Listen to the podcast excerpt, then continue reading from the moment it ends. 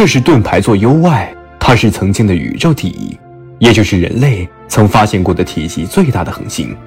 那么盾牌座 U-Y 究竟有多大？按照目前的科学观测来看，盾牌座 U-Y 的半径大约为一千七百零八个太阳半径，也就是大约十一点八八亿千米，相当于七点九二个天文单位。七点九二个天文单位是什么概念？地球距离太阳大约为一点五亿公里，也就是一天文单位。而七点九二个天文单位大约相当于八个地球到太阳之间的距离。木星距离太阳大约为五天文单位，土星距离太阳大约为九点五天文单位。也就是说，一旦将盾牌座 U-Y 放在太阳系的中心，那么它将吞并水星、金星、地球、火星。小行星带乃至木星的轨道。如果你对七点九二个天文单位没有什么概念的话，那么我们以光速为例，光每秒钟运动大约三十万公里。那么一束光想要从盾牌座 U-Y 的一点穿越到盾牌座 U-Y 的另一端，大约需要一百三十二分钟。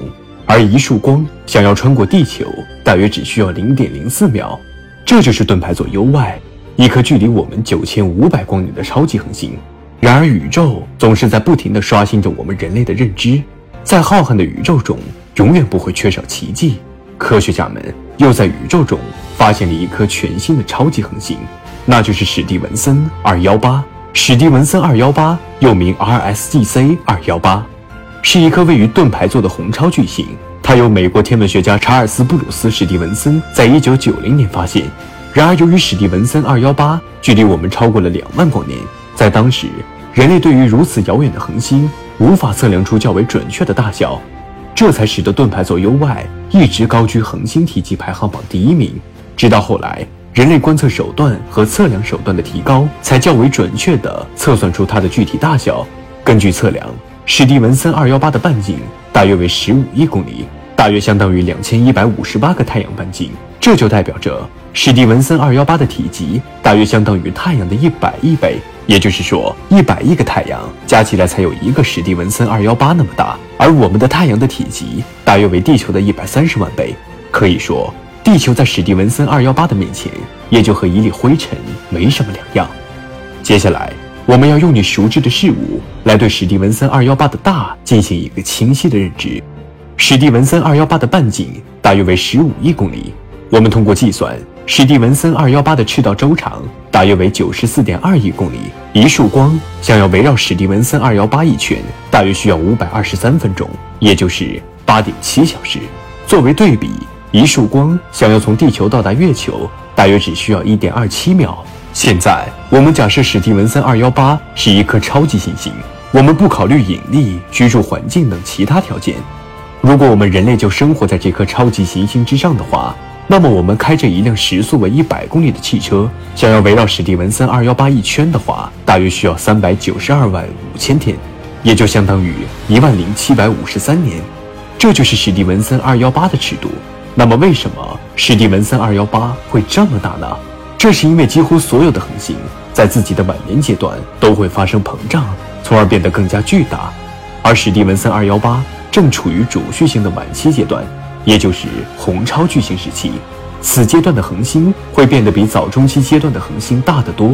然而，由于急速的膨胀，导致了其状态很不稳定，光度变化比较大，平均光度是我们太阳的四十四万倍。然而，它的表面温度较低，大约只有三千摄氏度左右。同时，由于它距离我们超过了两万光年，因此我们在地球上不使用天文望远镜是无法看到它的存在。那么史蒂文森二幺八是否是宇宙中最大的恒星呢？当然不是，因为目前我们所观测到的所有恒星几乎都位于银河系内，而在这广阔的银河系内，都有着至少两千亿到四千亿颗恒星。我们目前的科技无法观测到每一颗恒星的数据，由于我们所处位置的限制，那些遥远地带的恒星受到某些恒星乃至星际物质的遮挡，使得我们无法看见它们的具体样貌。更无法在地球上获得它们准确的数据，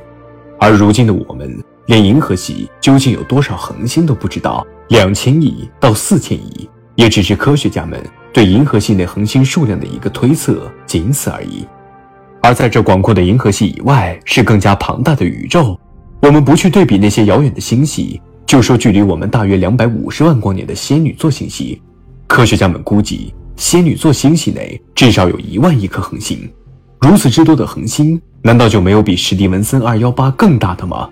就算史蒂文森二幺八是银河系乃至仙女座星系体积最大的恒星，然而在整个宇宙之中，像仙女座星系以及银河系这样的星系，至少有着数百万、数千万乃至数百亿个。在如此之多的星系之中，我们始终相信还会存在着比史蒂文森二幺八更大的恒星，只是由于距离的遥远以及我们科技水平的落后。我们无法发现它们的存在，仅此而已。而人类对于这浩瀚的宇宙来说，又算得了什么呢？我们对于这广阔无边的宇宙，还是了解的太少太少。或许在亿万年之后，我们会发现，我们连这个宇宙的冰山一角都还没有弄明白，更遑论这广阔的无边星际呢？